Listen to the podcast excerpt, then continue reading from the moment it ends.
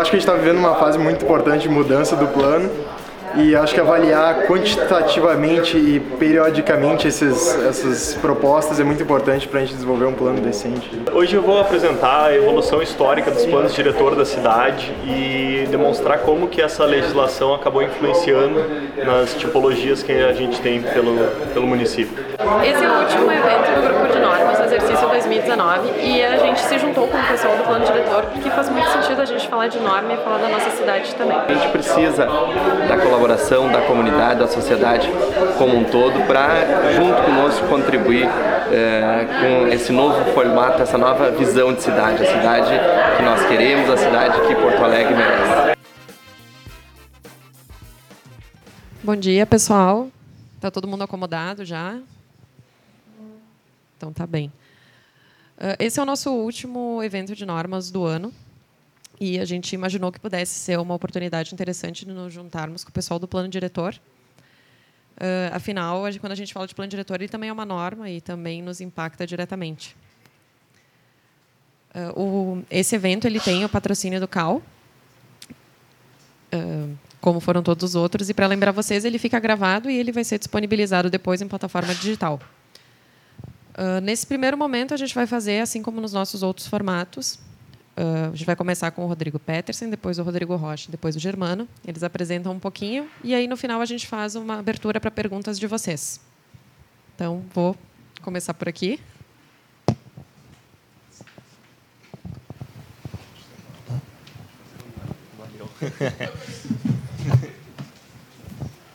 Bom, bom dia a todos. Uh, prazer uh, estar aqui falar um pouquinho sobre sobre a parte da evolução histórica dos planos diretores que a cidade já teve, né? Uh, foi um foi um tema que eu que eu estudei recentemente no mestrado. Uh, agradecer também o convite do, do pessoal da SBEA, pela pessoa da Ellen, pela oportunidade. Enfim. Uh, vocês estão falando. É.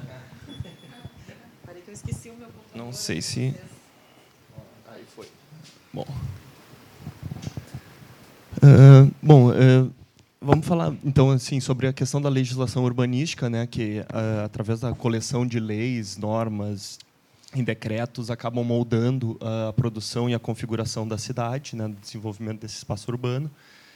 e essas essas normas, então, elas acabam gerando uma imagem de uma cidade ideal quando na verdade a cidade real que a gente que a gente vive ela, ela acaba sendo se dando pela relação que, que essa legislação tem com o mercado imobiliário, né? Deixando assim o arquiteto ele mais mais suscetível à limitação externa, que afinal muitas vezes uh, acaba impondo uh, alternativas indesejáveis, né, pro projeto. Uh, e isso acaba criando um tipo arquitetônico bem definido, assim que é de certa forma é fácil de identificar através de cada período histórico, né, da, que essa legislação foi vigente. Né? Eu começo destacando então a frase né, que resume bem isso, assim, que é a questão de que o envelope justo, resultante da aplicação dos instrumentos de controle urbanístico, é justamente um dos problemas práticos mais destacados por arquitetos e usuários que tiveram a oportunidade de lidar com o plano na vida profissional. Uh, basicamente, a gente pode dividir a evolução histórica da cidade em três períodos, né? o que eu chamo de período pré-moderno, que seriam com regramentos e definições assim de caráter apenas morfológico, né, com, com, exemplares facilmente identificados ali pela, enfim, por toda a cidade, mas né, tem uma grande concentração ali na Avenida Borges de Medeiros, Salgado Filho e também um pouco pelo Moinhos de Vento. Depois vem o período moderno com, com os planos de 59, 61 e de 79, que acabou instituindo a edificação isolada no lote também com exemplares no Moinhos de Vento, já também pelo Petrópolis e Bela Vista. E, por fim, o, então, o período contemporâneo, com o PDDUA de 99 e a sua revisão em 2010, que mantém esses, esses entendimentos estabelecidos né, pela doutrina modernista e acaba incorporando no, algumas novas pautas do final do século XX. Né. Aí tem, eu busco exemplares ali pelo Bela Vista e também o Jardim Europa. Uh, bom, não, não tem como a gente começar a falar da, da né, do desenvolvimento da cidade sem mencionar a década de 50, né, no período pré-plano diretor, onde houve um intenso processo de metropolização e verticalização, especialmente do centro da cidade. Né? Uh, foi nessa época que se registrou ali o maior crescimento demográfico do século, né, com uma média de praticamente 5% ao ano, né, onde em uma década a população praticamente dobrou na cidade. É, e também tem alguns dados ali de assim um intenso um, um intenso processo ali de licenciamento das edificações, né? Dá para ver que em, um, em cerca de, de uma década também passou de 471 prédios uh, licenciados para 8.199, né? Uh, tá certo que assim boa parte dessas edificações, né, quase 50% ainda eram edificações em madeiras, residências unifamiliares, mas enfim já, já havia uma, uma grande concentração de edificações, né, tanto que o número de, de edifícios com, com elevadores praticamente dobrou nessa em, um ano ali, né? saltando de, enfim, em um ano teve 70 novos edifícios com elevadores, totalizando 181 na cidade, né? Uh, isso se deu de, uh, assim em paralelo a, a, esse boom imobiliário também teve a, a, a lei 986 em 52 que ela flexibilizava né, as questões de, de, limitações de altura, principalmente da, das edificações, né, estabelecendo ali para as principais avenidas da cidade 70 metros de altura né, uh, para construções no alinhamento uh, e para as demais uh, avenidas, ali para os demais terrenos, duas vezes a largura das vias, né, e ainda assim após esse limite era permitido o escalonamento e tal. Então, isso que uh, acabou configurando diversos prédios no centro, que é bem fácil de identificar aqueles, aquelas torres escalonadas. O exemplo mais clássico é o Santa Cruz, né, que é até hoje o edifício mais alto da cidade. Uh, essa lei, ela tinha um, a questão, ela definia ali a questão do, dos pátios de ventilação, que eles poderiam ter um mínimo, um afastamento lateral mínimo de 1,50m, desde que eles atingissem a área uh, exigida em função do, da, da, altura da edificação. Né? E esse foi um, um é, essa, ao meu ver, foi uma falha dessa legislação que serviu de serviu assim de, de bengala, digamos assim, para que os técnicos da prefeitura à época que se colocavam contra esse, esse adensamento que vinha acontecendo na cidade, uh, né, uh, tivessem um, um, forte argumento para justificar a, a má qualidade, digamos assim, das, da, dos projetos que estavam sendo uh, licenciados. Né? Uh, enfim, aí a gente entra um pouco no, no, já no primeiro plano da cidade, que é 59 61, né, uh, onde começa destacando exatamente essa questão da, que foi a principal briga do plano, que era da parte do corpo técnico da prefeitura tentando uh, controlar, digamos assim, a, a, a parte do, do adensamento que vinha acontecendo na cidade, né, em que destaca ali que parece claro hoje que os diagnósticos da equipe técnica confundiam adensamento construtivo com adensamento populacional. A verticalização e densificação constru construtiva do centro, predominantemente comercial à época, são associadas à densificação habitacional. O argumento não leva em conta o tamanho e o padrão das ocupações das unidades. Né?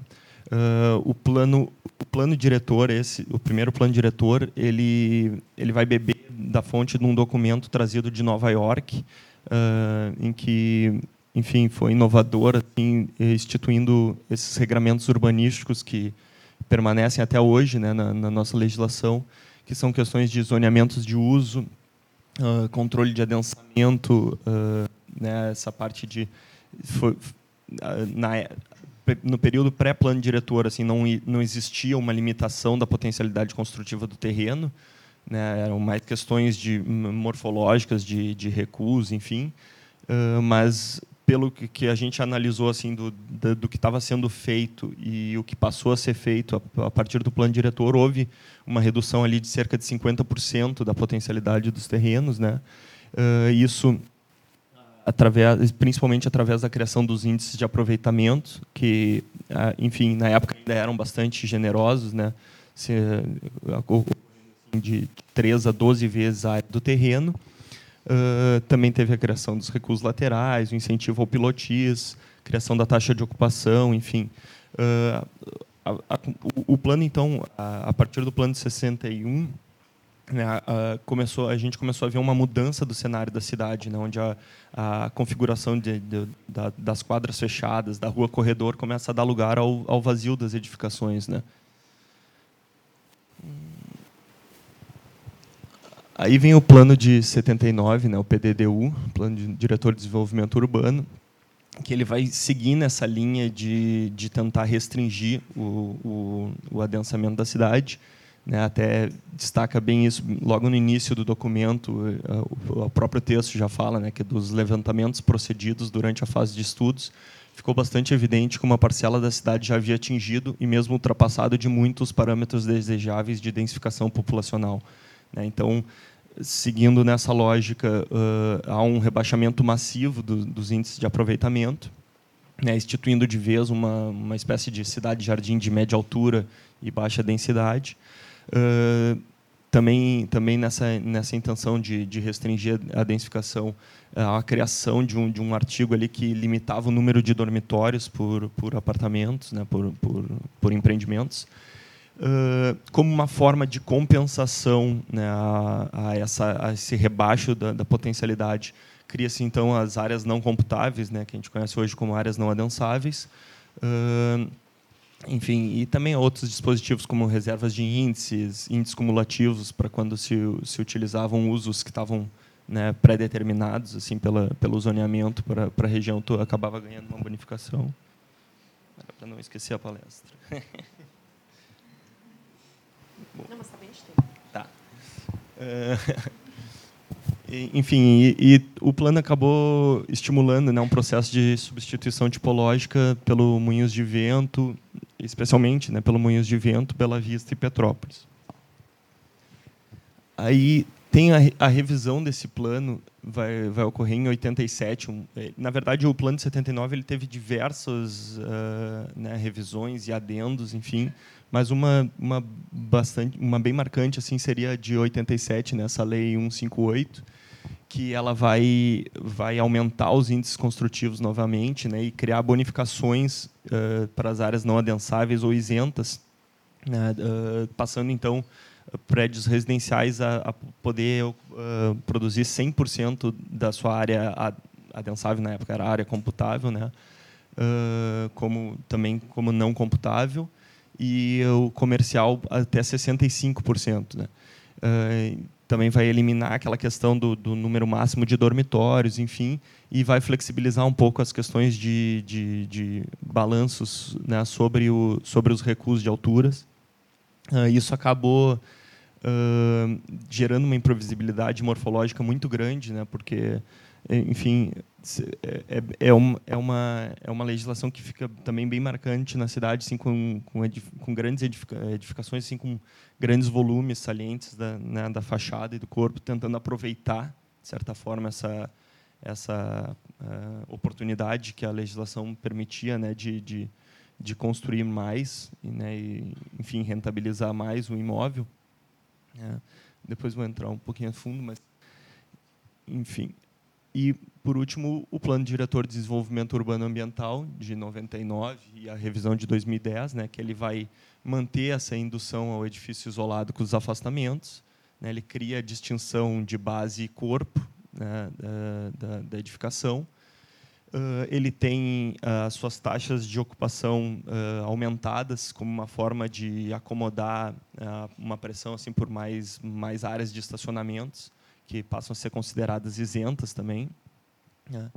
Uh, há um, um, aumento de cerca de 30% do, da, das áreas adensáveis, em compensação uh, à redução da, na, das áreas não adensáveis, né, não computáveis, em 50, voltando a ser 50% da, do, da área adensável, como uma forma de, de certa forma, se mantém o mesmo potencial, a mesma área constru, construída que tu poderia ter, né? Se antes tu podia construir 100 metros de, de não de computável e 100 metros de, de não computável, agora tu pode construir 130 de adensável e 75 de não adensável. Então a área total, né, que que poderia construir permanece a mesma, mas é uma isso foi um dispositivo que acabou tentando corrigir um problema que vinha ocorrendo lá do, dessa dessa legislação de 87, onde era muito comum assim uh, se aprovar uh, apartamentos com um corredor que dava acesso a um grande terraço que posteriormente era fechado, né?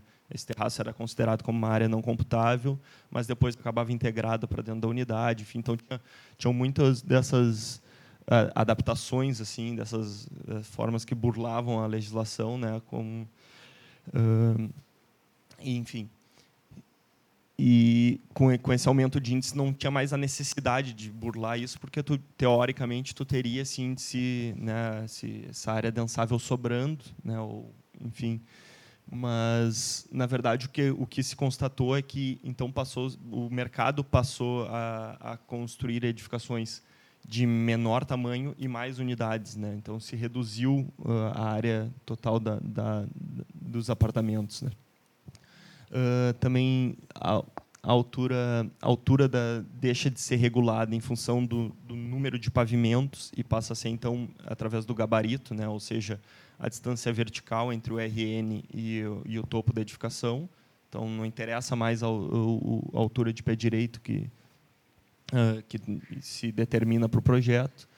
Enfim, o modelo espacial que, que esse plano né, nos traz é, são padrões de modelagem imobiliárias compostos por empreendimentos autônomos, né? Assim, pouco pouco relacionados com, com a cidade e o seu entorno imediato, né? Aí eu entro um pouquinho assim na, na questão de uma análise uh, da, assim, da, das induções que essas legislações têm em, em algumas das alguns elementos arquitetônicos, né? Uh, induções tipo morfológicas que eu chamo assim do, da legislação, né? Então, assim, na, na questão do, da, das sacadas, por exemplo, a gente constatou que, num período pré-plano diretor, uh, havia uma liberdade criativa né, da, das fachadas. Elas eram elementos arquitetônicos de composição volumétrica. Uh, e a partir de 59, com a criação dos índices, né, da, num, com uma limitação de, de, potencial construtivo do terreno, uh, esses volumes passaram a ser mais restritos às áreas sociais do imóvel. Né? Afinal de contas, não, nem sempre era vantajoso gastar teu, o potencial construtivo né, em sacadas vinculadas a outros ambientes, né, se, enfim, né, ainda mais num clima como Porto Alegre, assim, não era uma área tão tão nobre assim, né, do apartamento. Uh, em 79, embora as sacadas passem a ser consideradas áreas não computáveis, ainda houve uma redução da, né, da, da, da, da, seu, da sua utilização porque boa parte desse, desse índice não computável ele era gasto em pilotis e garagens uh, que tinham outros instrumentos que acabavam incentivando sua utilização, como isenção do, no cálculo de altura da edificação, enfim.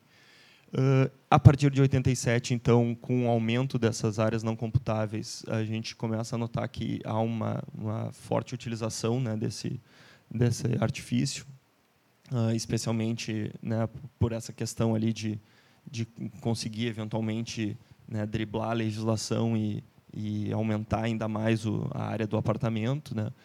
E, enfim, uh, em 99 esse aumento dos índices com a redução do, do, das áreas não computáveis, né, como uma tentativa de corrigir essa essa deficiência uh, e que acabou gerando empreendimentos, né, enfim, menores que consequentemente também reduzem o uso de sacadas, né, porque para elas serem descontadas, elas teriam que estar vinculadas à, à área social do apartamento.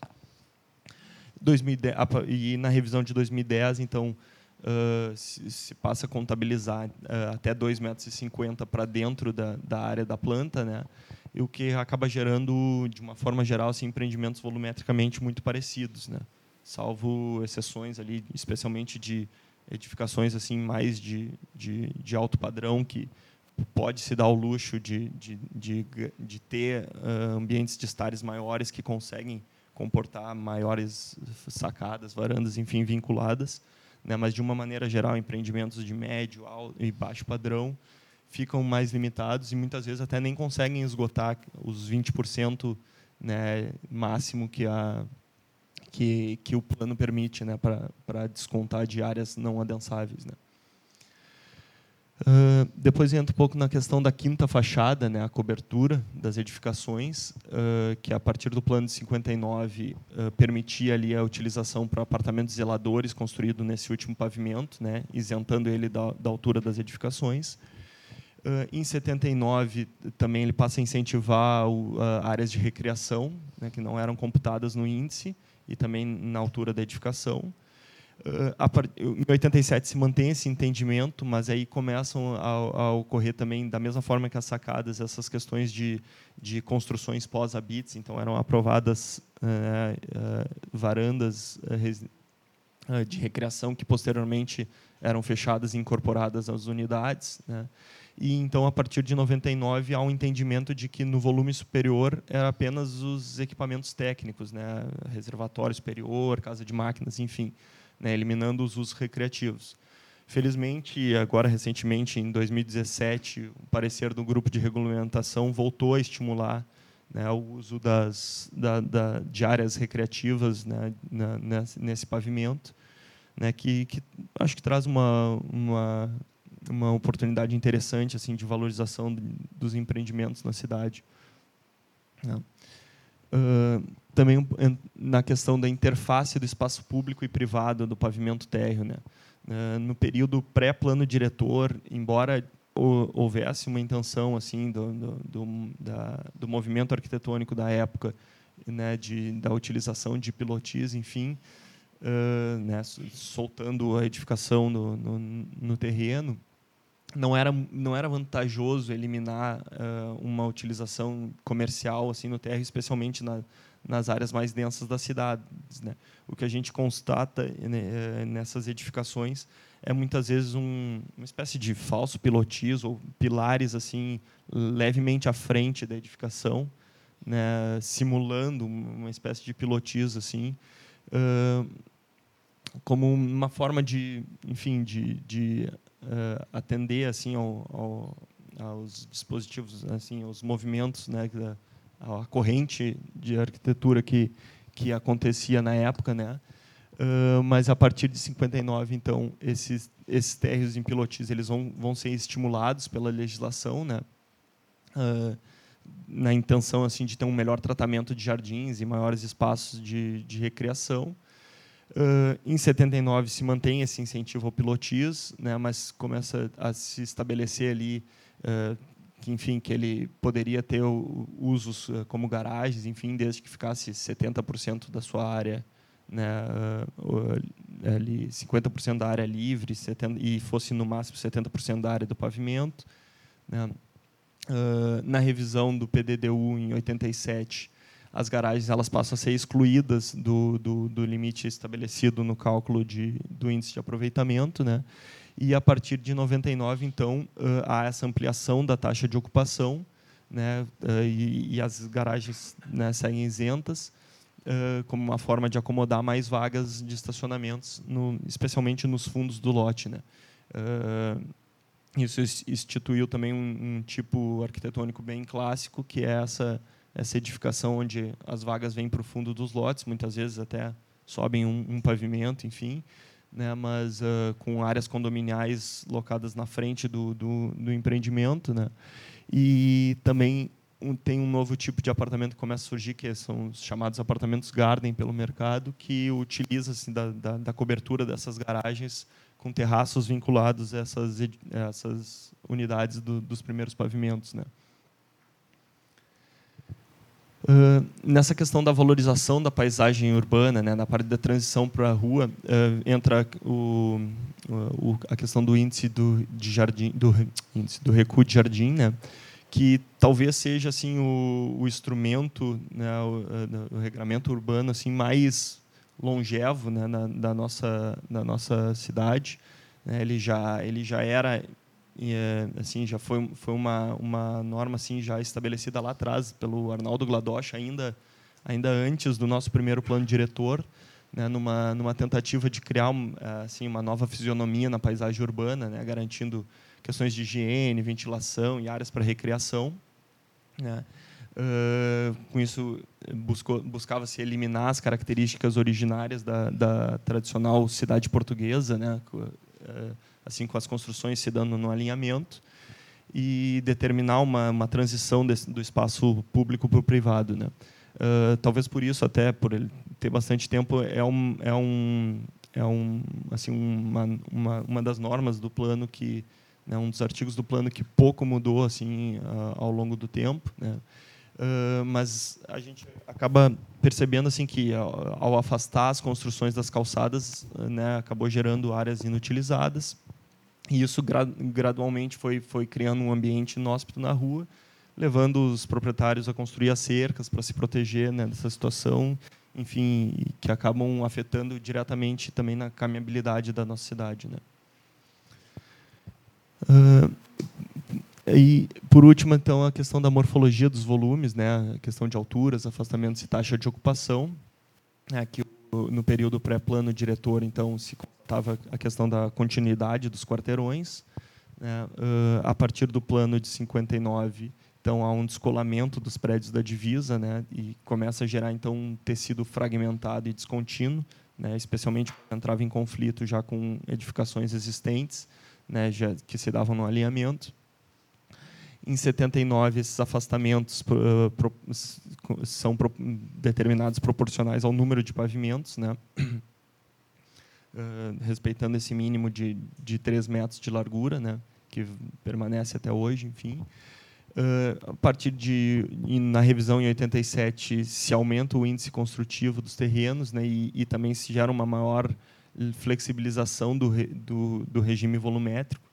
Né? Aí uh, foi uma, um período em que se, se instituiu uma prática de embutir pavimentos. Então, o plano ele determinava assim uh, alturas, alturas de, de entrepisos, né? de pavimentos que muitas vezes as pessoas tinham um artifício ali que tu pod poderia colocar pilotis, Uh, tirar tirar a área de, de, altura de telhado, reduzir teu pé direito e tu conseguia uh, fazer a prática que ficou conhecida como de embutir pavimentos. Então, numa edificação teoricamente da mesma altura ali, tu conseguia ter mais lajes e, e com isso mais apartamentos.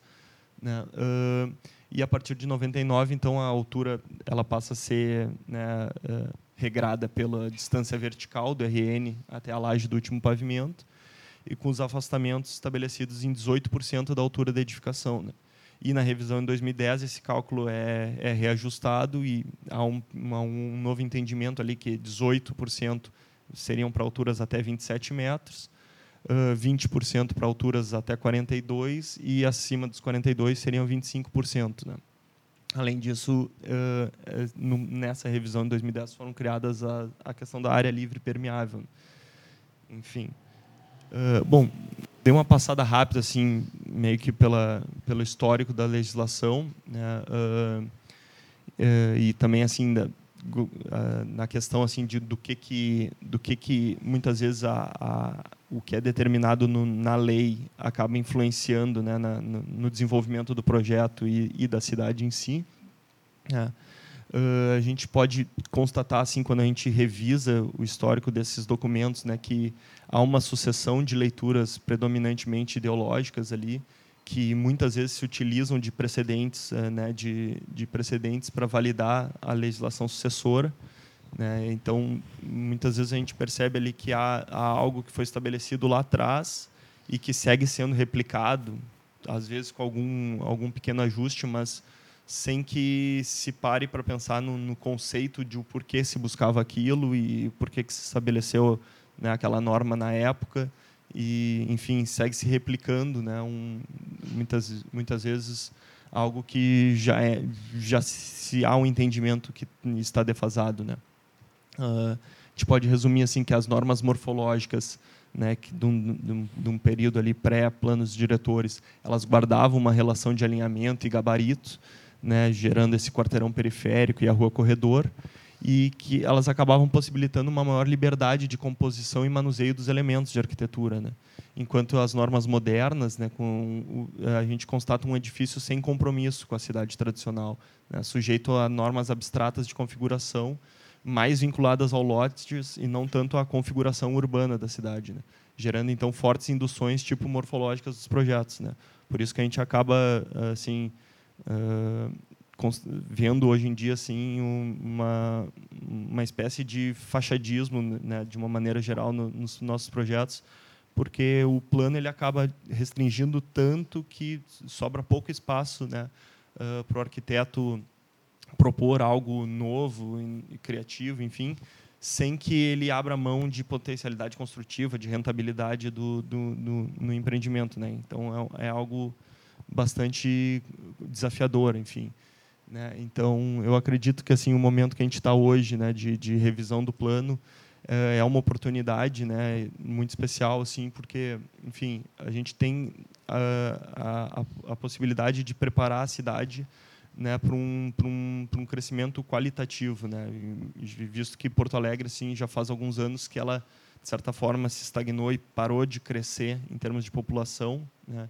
Então, um, uh, um, discurso que era bastante recorrente em todos os planos era sempre preparar-se, né, em todas as revisões de planos, era sempre preparar a cidade para uma, uma nova Porto Alegre, para um novo crescimento, para uma nova população. E eu acredito que isso já não é o caso hoje. Assim, a gente já tem uma, embora, claro, a cidade vá crescer e, e enfim, uh, a gente tem essa essa obrigação de prever, né, uma expansão, mas eu, eu acho que é mais importante focar na, nessa expansão em termos de qualidade do que de quantidade em si, né? Eu acho que é isso aí. Valeu. Obrigado. Obrigado.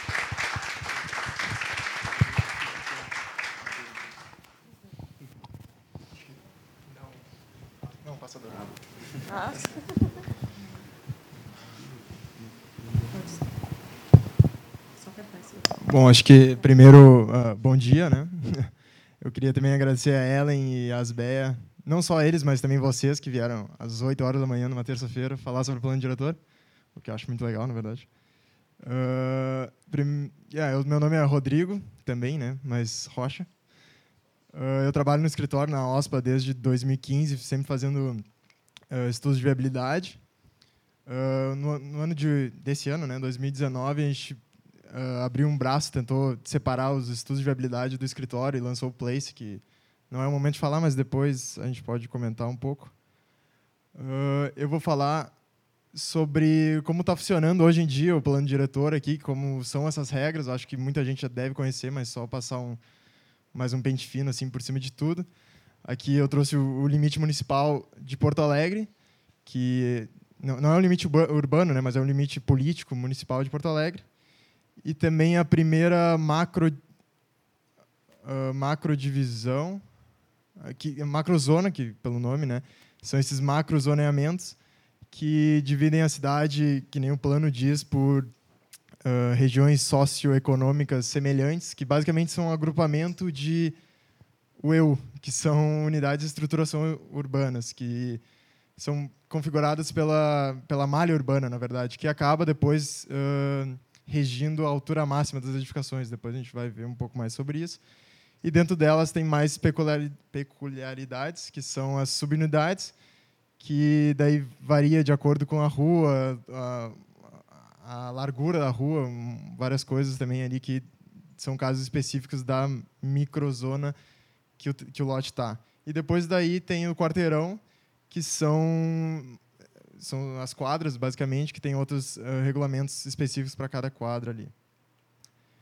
Uh, eu trouxe um exemplo, na verdade, essa apresentação é uma apresentação interna que eu produzi para o escritório, mas que basicamente é o Bonfim, é onde o nosso escritório está, ele fica mais ou menos aqui. E é basicamente um, um dos estudos de viabilidade prévio que a gente faz. Então, eu peguei essa zona que é... Não, deixa que eu... não tem problema. Então, basicamente, aqui está o quarteirão que a gente está inserido. A gente tem esses quatro uh, parâmetros né, que a gente tira ali, da, dependendo da localização do lote, que é a macrozona, o EU, o quarteirão e a subunidade. E esses quatro parâmetros juntos vão gerar o regime urbanístico, que são por si só. Opa. Outros, outros quatro parâmetros. Uh, o primeiro deles, está ruim de ver um pouco aqui pela qualidade do projetor, é a densidade, que é muito polêmico até. Hoje em dia a gente sabe que é difícil de, ou quase impossível de, de controlar a densidade, mas o plano, ele basicamente, ele, a gente não usa isso para o produto arquitetônico em si, quando a gente desenvolve um projeto num lote. Ele é mais eu não sei como se usa, na verdade, mas acho que é mais para loteamento urbano, desmembramento de terreno, essas coisas. Então, aqui, pelo menos na zona que a gente está, é código 19 aqui, e delimita, acho que, uh, o número máximo de habitantes por hectare, que no nosso caso é 520 e poucos, eu acho. Uh, o segundo parâmetro que é controlado é a atividade. Na atividade, aqui a gente é código 5, e... Onde é que... Hã? Tá, acho que pode. Beleza, vou trocar de lugar. Então, uh, atividade é código 5, que no nosso caso é Mista 2.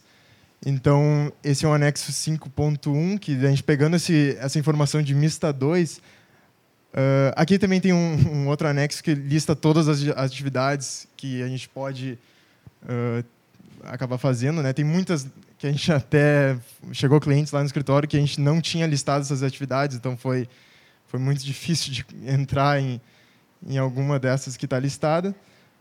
Mas dependendo da atividade que a gente está, elas são classificadas em comércio, varejista, atacadista, serviços e industriais. E dentro de cada um tem um nível de interferência de cada serviço ou comércio.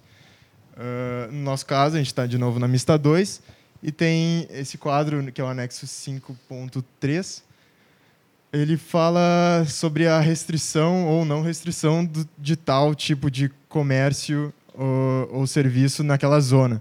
Então, por exemplo, aqui a gente está na Mista 2, por exemplo, um comércio atacadista de interferência ambiental nível 3 é proibido nessa zona. Eu listei aqui também, mas ficou muito pequeno. Mas um exemplo que eu me lembro é, por exemplo, guarda-móveis. É proibido nessa zona, por exemplo. Então, aqui na segunda tabela, que é 5.4, eu tirei já os que são proibidos e a, essa tabela fala o limite de porte para cada, cada tipo de uso. Então, por exemplo, não, de, não depende do tamanho do teu terreno, o teu uso vai estar limitado a um número máximo de metragem quadrada, uh, dependendo do uso, né, obviamente. O terceiro item é o aproveitamento, que diz respeito às, à metragem quadrada do edifício. No nosso caso, a gente está na uh, 19 também, que é a mais alta de Porto Alegre, que é 2,4 o índice de aproveitamento. A gente tem solo criado, TPC. O solo criado é, é direto compra de balcão e a gente é permitido nessa zona, então a gente pode comprar pequeno, médio ou grande adensamento, que pode somar 300, mil, ou até ir para TPC, que é, é via leilão, adicionar metragem quadrada construída, adensável, até no máximo de 3, que é o máximo de Porto Alegre inteiro. Cota ideal é um, um, outro item que tem um parágrafozinho lá no plano diretor que diz que a gente só deve usar a cota ideal se tiver na volumetria 1, se eu não me engano. Que a cota ideal basicamente é, é uma metragem quadrada que a gente divide a área do terreno que vai dar o número máximo de unidades que a gente pode ter naquele terreno. Então, acho que o caso mais uh, latente que a gente tem aqui dentro do escritório é no Três Figueiras, ali a gente tem uma cota ideal de 300 metros quadrados, então significa que num terreno de mil metros quadrados a gente tem que dividir por 300, que dá 3,333. Então, 3 é o número máximo de unidades que a gente pode ter naquele terreno. Então, como o índice lá é, é 1,3, então a gente tem 1.300 metros quadrados, a gente tem que dividir os 1.300 de adensável pelo nosso número máximo de unidades. Então, dá unidades muito grandes, então muitas vezes acaba inviabilizando muitos empreendimentos novos. Né? Uh, aqui mais um resumão falando do, do, solo criado e do TPC, que o solo criado tem essas planilhas que eles uh, atualizam, acho que a cada quatro meses no site da prefeitura, que dá um preço, ou deveriam, não sei, uh, por volta desse tempo, o preço médio por metro quadrado é adensável e não adensável, e também o TPC que varia por quarteirão. Tem quarteirão que não tem TPC disponível, que já foi comprado ou, ou nunca, nunca teve que também tem uma tabela falando que eles atualizam também essa tabela falando quanto que tem disponível naquela naquele quarteirão. Só para demonstrar para vocês a planilha que está no site hoje da prefeitura, ela tem vigência a partir de abril ou maio de 2020. Então ela sempre é publicada e depois ela tem um período para ser vigente, tá? Informações de ontem da UDRI. uh, e por último aqui a volumetria, que no nosso caso é, é número 11, que também é uma das maiores de Porto Alegre, acho que a altura máxima é 52. A da divisa, ele bota dois valores, mas depois no anexo 7.2 ele fala que esses valores variam de acordo com, as, uh, com os logradouros que tu tá, então depende da rua ele é mais uh, livre ou menos livre. No nosso caso, acho que é o, é o mais livre. Então, na altura da divisa, a gente pode chegar a 18 metros. E de base, se a gente optar por uma volumetria de corpo e base, a gente pode chegar até 9 metros. Taxa de ocupação, mesma coisa, tem dois valores, um para o corpo e um para a base, que é de 75% e 90% do terreno. Aqui é o anexo 7.2, que, que fala sobre as ruas, que se a tua rua tiver aqui, o número da, da do lote também da rua, uh, tu, tá, tu pode usar o segundo valor ali, o menos restritivo. Aqui um resumão sobre todas as informações que a gente tira no primeiro momento, né, sobre a densidade, atividade, aproveitamento e volumetria. Uh, e depois eu boto opa, em um quadro de áreas para, uh, hipoteticamente, calculando sobre um terreno de mil metros quadrados, tendo o índice 2,4, que é o da região, e comprando 300 metros quadrados de solo criado, a gente chega a uma área densável de 2.700 metros quadrados.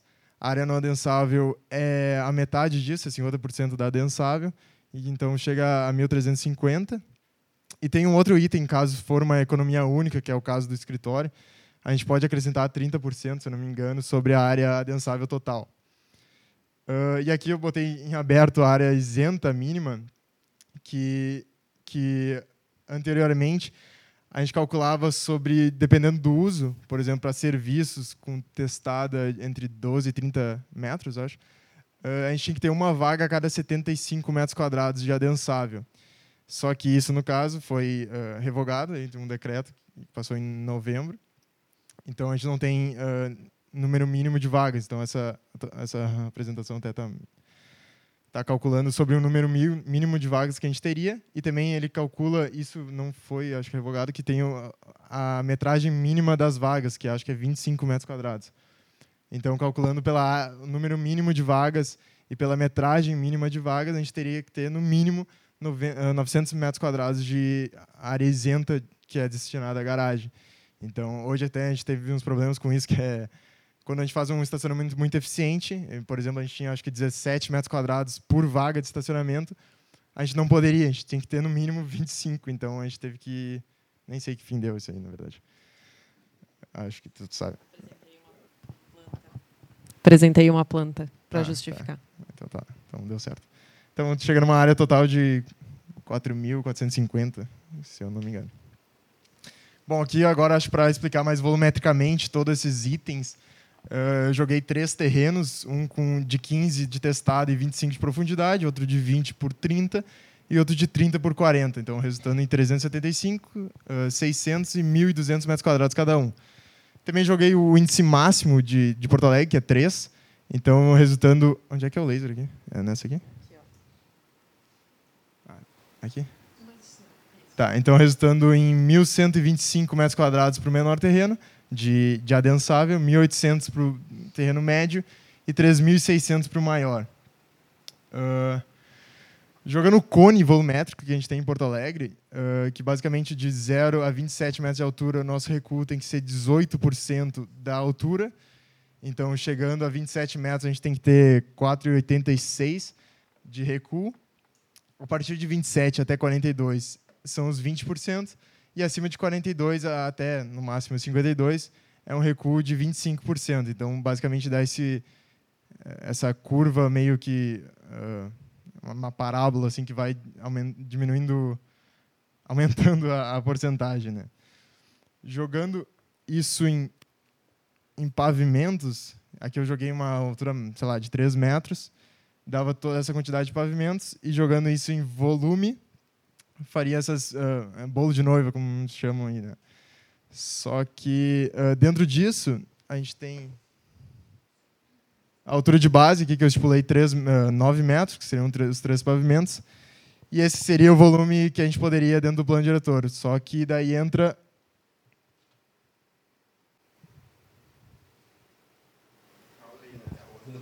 Ah, bom.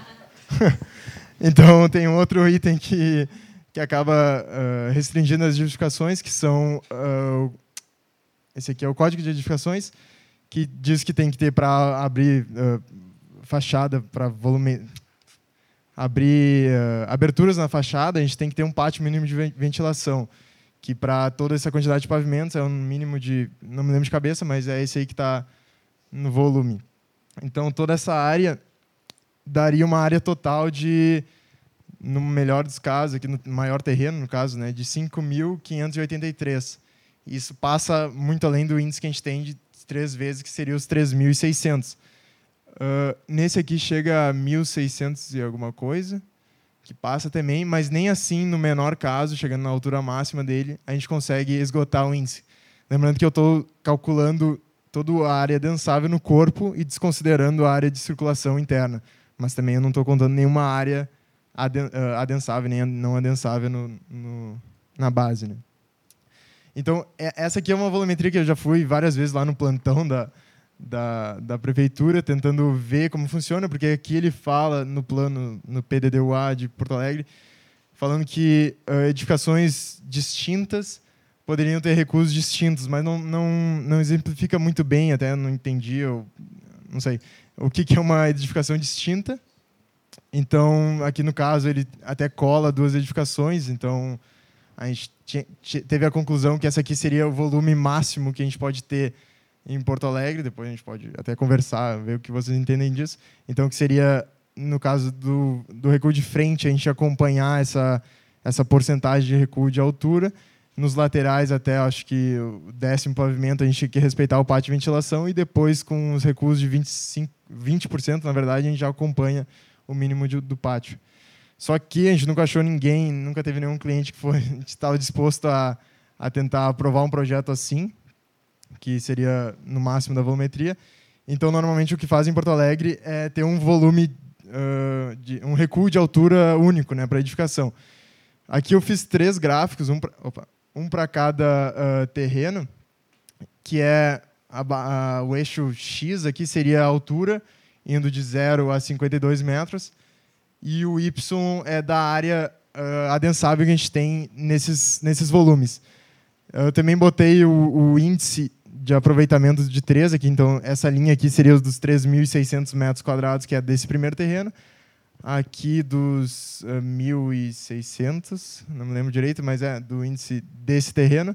E aqui dos 1.175, que é do primeiro terreno. Uh, então a gente pode ver que, de acordo com a altura, a gente vai, obviamente, ganhando área, mas também não é linear. Uh, e no caso de chegar no índice 3, com a altura de. Ah, que tá difícil de ler, mas acho que oito pavimentos no volume mai, no terreno maior, a gente já alcança o índice. E nos outros terrenos, sem usar o recuo de altura, a gente já começa a decair aqui a partir dos. Essa aqui é a linha de 27 metros de altura. Ó. Então, depois daqui a gente vai ver que vai pular de 18 para 20% do recuo. Então, vai ter uma queda brusca aqui no, na área que a gente consegue ter. No caso do maior terreno, não é tão brusca assim, mas nesse aqui a gente já consegue ver que vai, que vai caindo. Então, a, a partir daqui, a gente está calculando o recuo sobre 20% e não 18%. Então, a gente começa a ver que vai caindo. Esse aqui a gente tem um leve uh, aumento de área. Uh, e aqui no primeiro terreno a gente já vê que é uma, é uma volumetria que é inconstruível, né? basicamente uma parede. E, a gente já chega quase a zero, por, zero metros quadrados nessa volumetria aqui. E assim a gente vai, esse terreno maior continua uh, beirando o índice máximo de 3, mas os outros dois nunca alcançaram. E aqui, pelos gráficos, a gente consegue ver que eles não, não vão conseguir alcançar.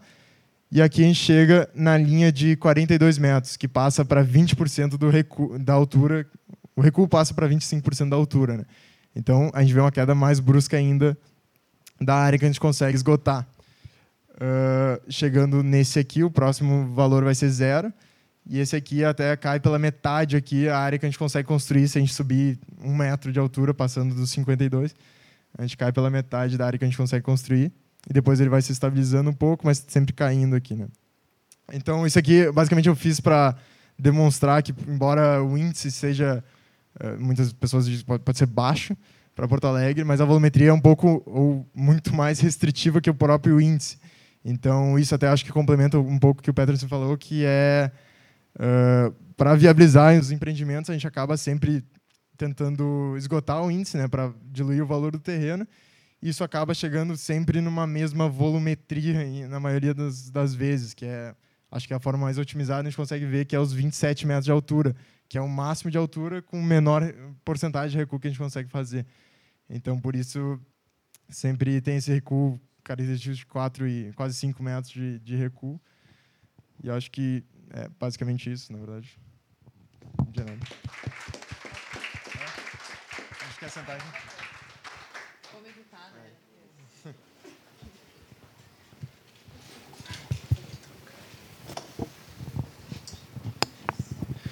Bom dia. Então, agradecer a oportunidade, a Ellen, Rodrigo, Peterson, enfim, Asbea.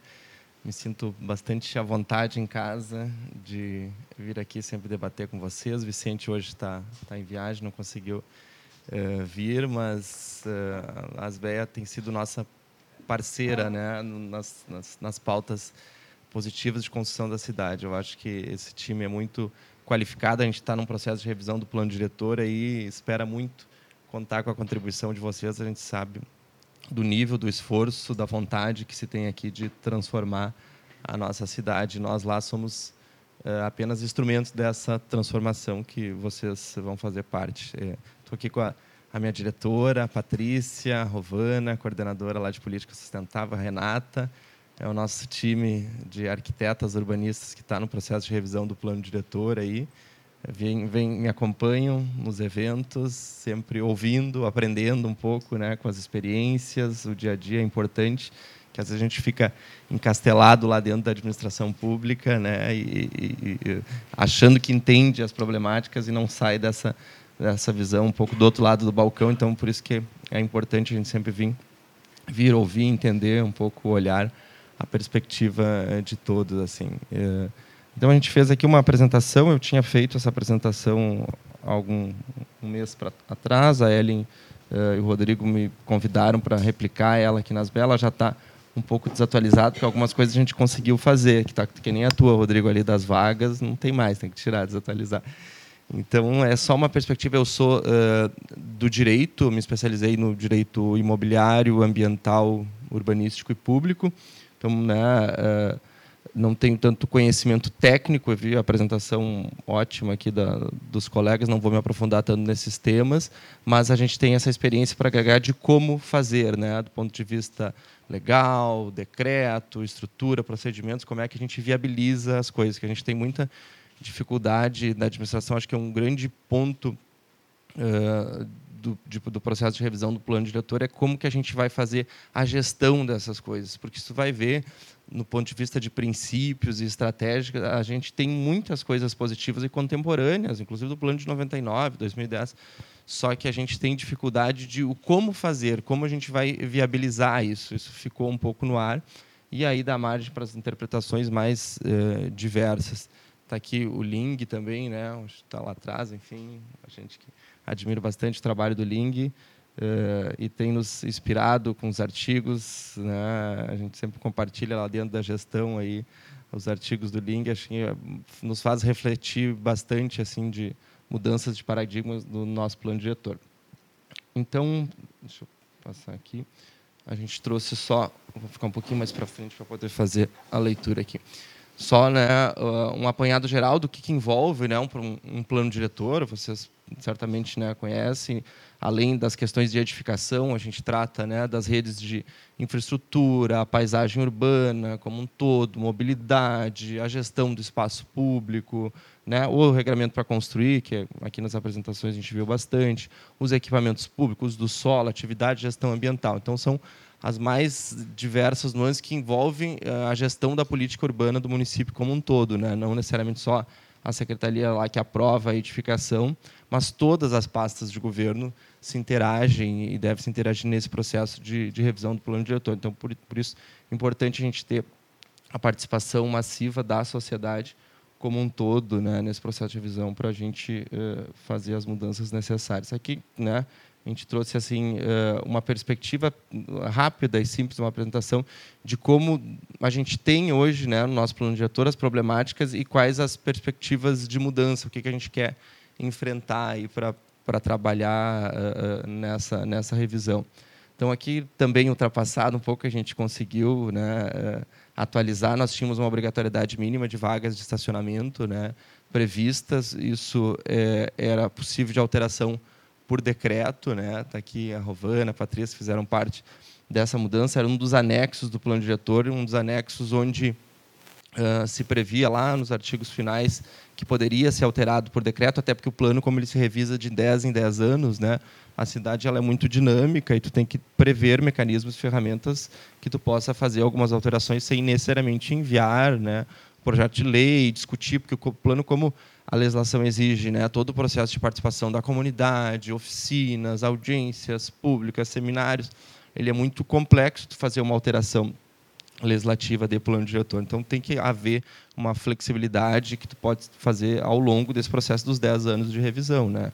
Como é o caso da nas vagas de estacionamento, só que lá se foi colocado, nunca, né, aquilo ali se incorporou ao plano diretor, nunca se olhou essa possibilidade poderia se ter e muito se reclamava, né, dessa experiência negativa. Talvez lá atrás essa questão das vagas fosse importante para, enfim, a ideia eu acho que era né, tirar os, os, os, carros das ruas para ter onde acomodá-lo dentro das edificações, mas esse né, urbanismo mais contemporâneo já rechaça uh, essa ideia de ter uma obrigatoriedade mínima de vagas e até porque o mercado ele tem condição uh, de regular e, e, e, verificar a necessidade se há ou não, né? vai ter mercado para tudo, a necessidade de vaga estacionamento ou não.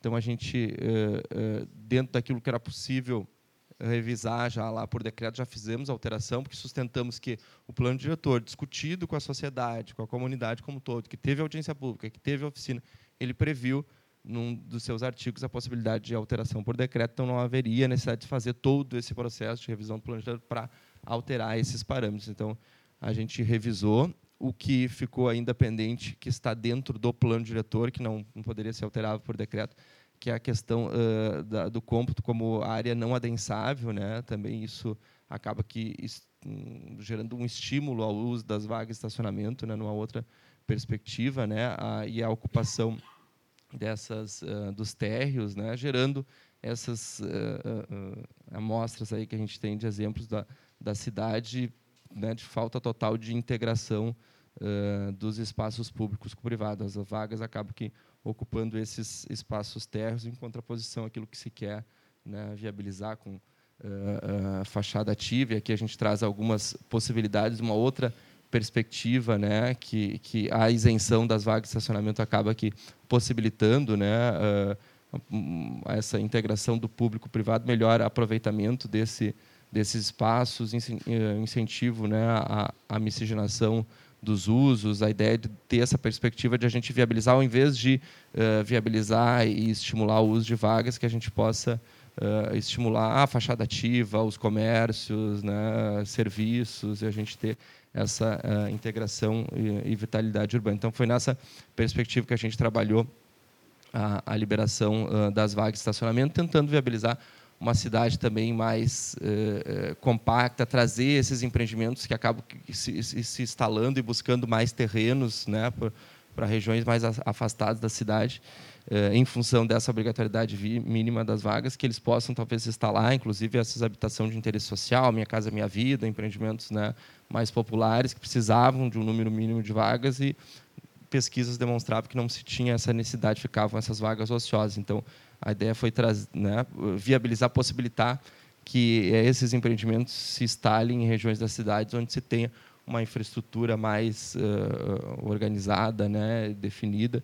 Viabilizar, por exemplo, o quarto distrito. A gente tem uma, uma dificuldade enorme ali no quarto distrito que não se tem muitas vagas, então muitos comércios, muitas atividades que tinham obrigatoriedade mínima não poderiam ali se instalar porque tem uh, tinha essa essa obrigatoriedade de vaga de estacionamento que hoje a gente pode né, uh, uh, viabilizar, porque não vai se ter mais. Então, foi nessa perspectiva que a gente mudou e vem, vem trabalhar agora no processo de revisão do plano diretor essa outra perspectiva de viabilizar as fachadas ativas. Tudo aquilo que foi de incentivo, entendeu, que se tinha para vaga, de isenção, a gente vai trabalhar numa outra perspectiva, utilizando os instrumentos urbanísticos para uh, viabilizar essas uh, fachadas ativas, a integração do, do público-privado. O recuo, né, aqui bem explicado as problemáticas que a gente tem com uh, os recuos, né, essa desconexão, insegurança, porque gera, né, uh, não, não, são áreas tão caminháveis, a falta de integração uh, do público com o privado, a mesma, né, gerando, o pessoal que explicou, a mesma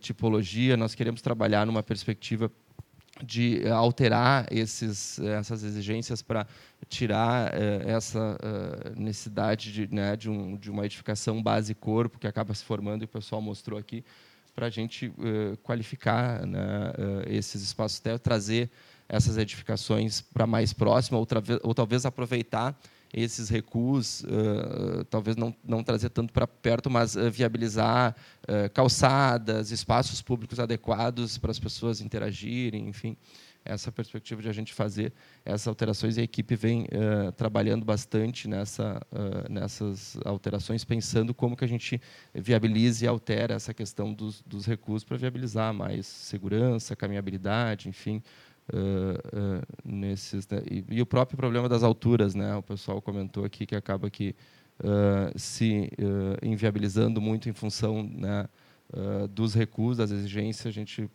tem essa perspectiva de corrigir um pouco isso. aqui, né, falamos um pouco da cidade espraiada. Eu acho que uh, talvez alguns planos anteriores se tinha essa perspectiva de dividir a cidade, né, espraiar ela como um todo, né, não adensar num determinado território.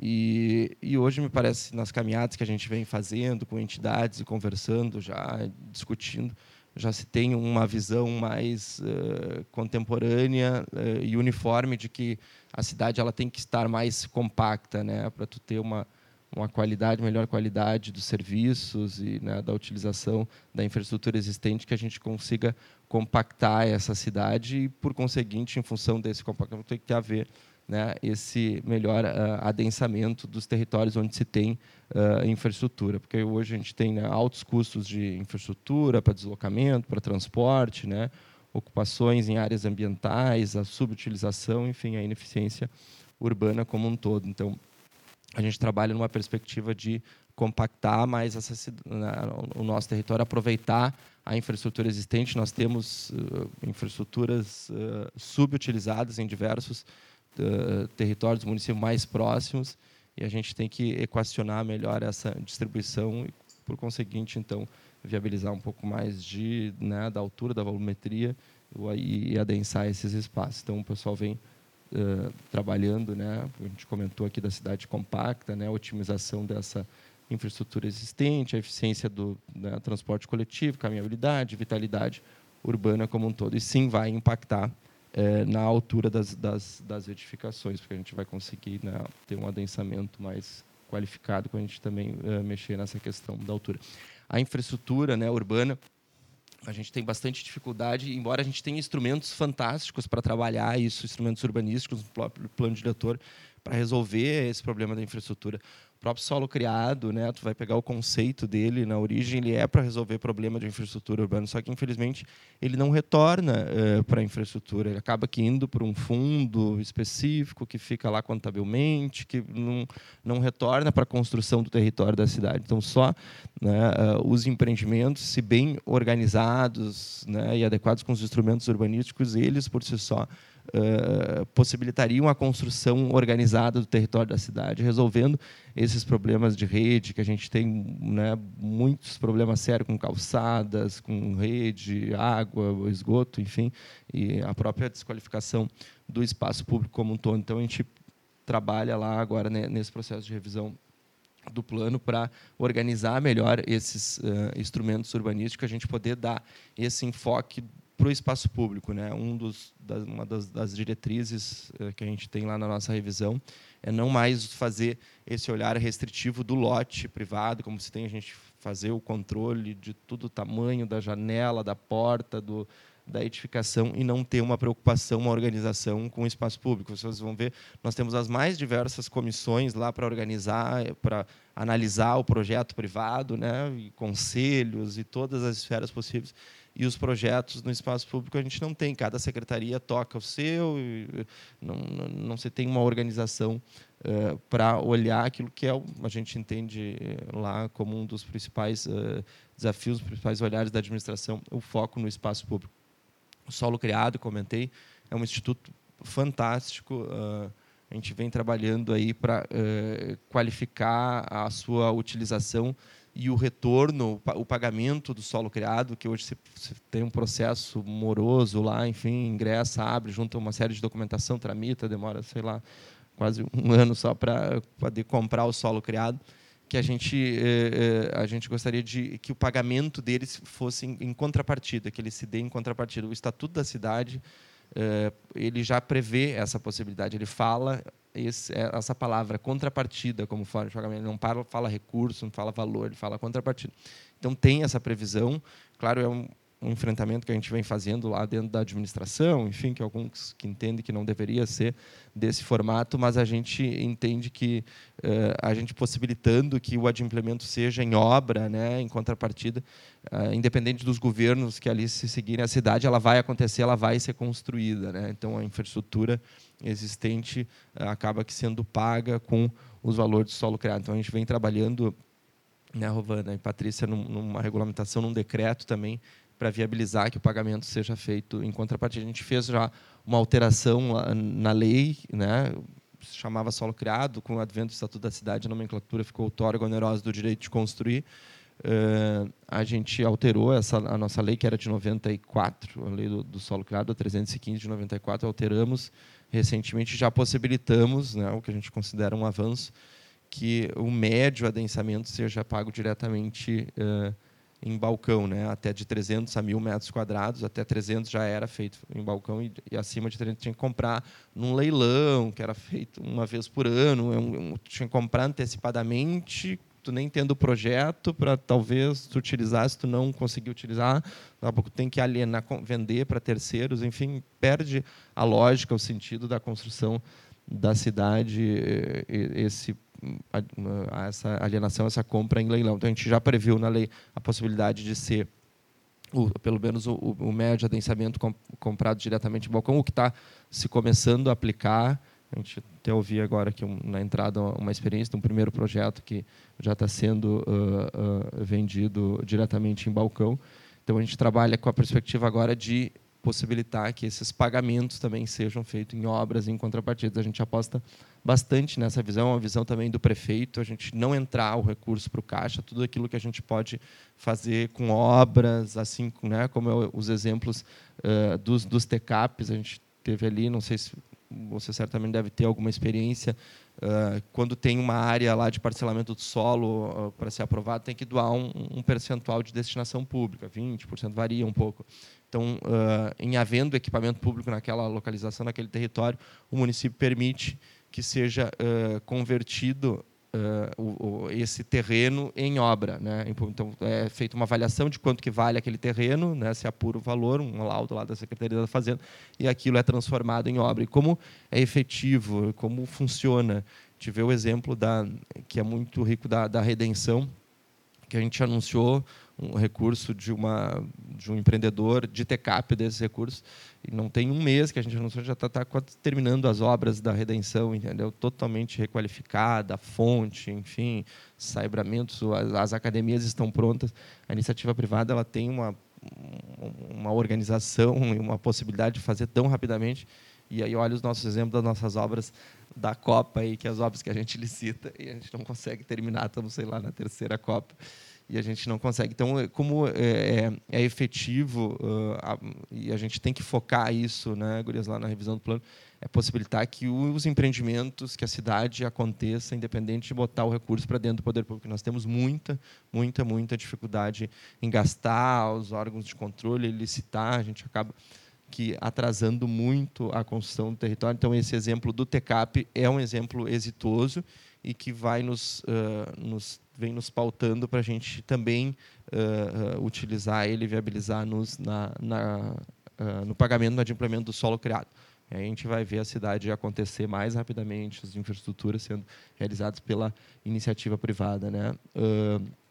as, as próprias contrapartidas, né, ou que são não é um sinônimo que o pessoal chama de medidas mitigatórias, a gente vem tentando trabalhar, sabe, da, da da dificuldade muito que a gente tem né, nas comissões, CAUG e, e, companhia nesse sentido, que a gente não tem os dados uh, organizados pelo município para exigir, calcular essas mitigações, entendeu? Do que, que o que, que cada empreendimento está impactando. Então, a gente uh, pretende agora, no processo de revisão, estar trabalhando lá de ter uma calculadora de impacto. Né? O que, que nós consideramos como impacto? É área construída, densável, vaga, população, né?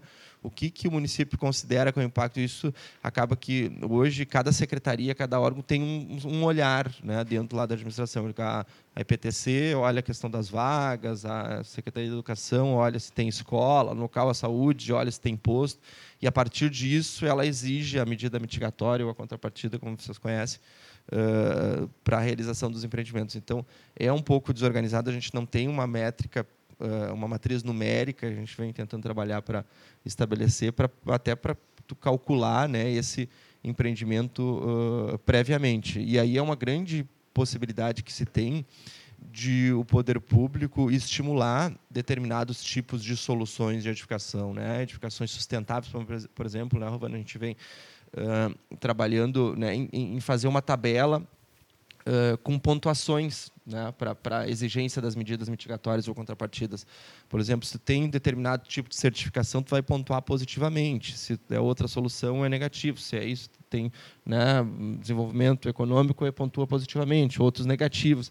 E ao final, tu ter um número e a partir desse número tu ter um percentual lá que tu vai pagar da medida mitigatória, vai contribuir para a construção do, do território da cidade. Então, tu ter previamente isso, a gente consegue até estimular alguns, alguns tipos de soluções. Né? Por exemplo, a gente tem que estimular aquelas edificações com soluções mais sustentáveis, né, que, que solucionam os seus problemas. Tem muitas edificações que resolvem os seus problemas de mobilidade, enfim, que são pensadas de forma mais inteligente, a gente tem que uh, enaltecer ressaltar.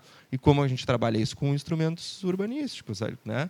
é no bolso que vai acabar aqui né, se estimulando. não. Então, a medida mitigatória, ali, a contrapartida que o pessoal exige, é uma ferramenta fantástica que o poder público tem e tem que ser melhor trabalhado. Né? A gente tem que ter previamente definido o que, que a gente calcula, né, o que, que a gente mensura, o que, que a gente entende uh, uh, como positivo ou não. Né? Isso, né, a gente melhora lá a infraestrutura da cidade, gestão né, uh, uh, do espaço público a coerência da tomada de decisão como um todo. Aqui, bom, eu não, eu, eu, eu sei que andou rolando uma foto aí do, que não é essa, né? Mas eu Não, eu peguei uma do judiciário, essa aqui do judiciário está organizadinha, entendeu? Essa aqui está nas caixinhas. Quem dera, né, se a gente tivesse nessas caixinhas. Mas né, eu não podia botar a foto, do, a nossa foto, eu não botei aqui. Mas, enfim, a gente sabe das dificuldades gigantes que se tem no, nas aprovações e, e, também né, o plano diretor é, ele tem que pensar esse modelo né, de gestão, como vai se dar a gestão da política urbana do território do município, como as secretarias vão interagir nos seus processos de aprovação, os conselhos, né, qual é o papel de cada um nesse processo e o que, que a gente pode fazer uh, para melhorar né, a questão das comissões, os EVUs, a gente reflete, será que né, é importante, para que, que tem que ter tudo, tem que ser objeto de EVU, né, tá naquele anexo lá, tudo é objeto de análise lá de EVU de, de segundo grau. Se a gente tem os parâmetros previamente definidos, por que, que né, precisaria a gente passar e fazer todas aquelas análises, né, diversas uh, comissões, conselho do plano, né, a gente comentou das medidas uh, mitigatórias, um, né, um pouco divergentes, às vezes uma secretaria pensando uma, outra, outra, e aí sempre dá um pouco de confusão. Se tu não tem a regra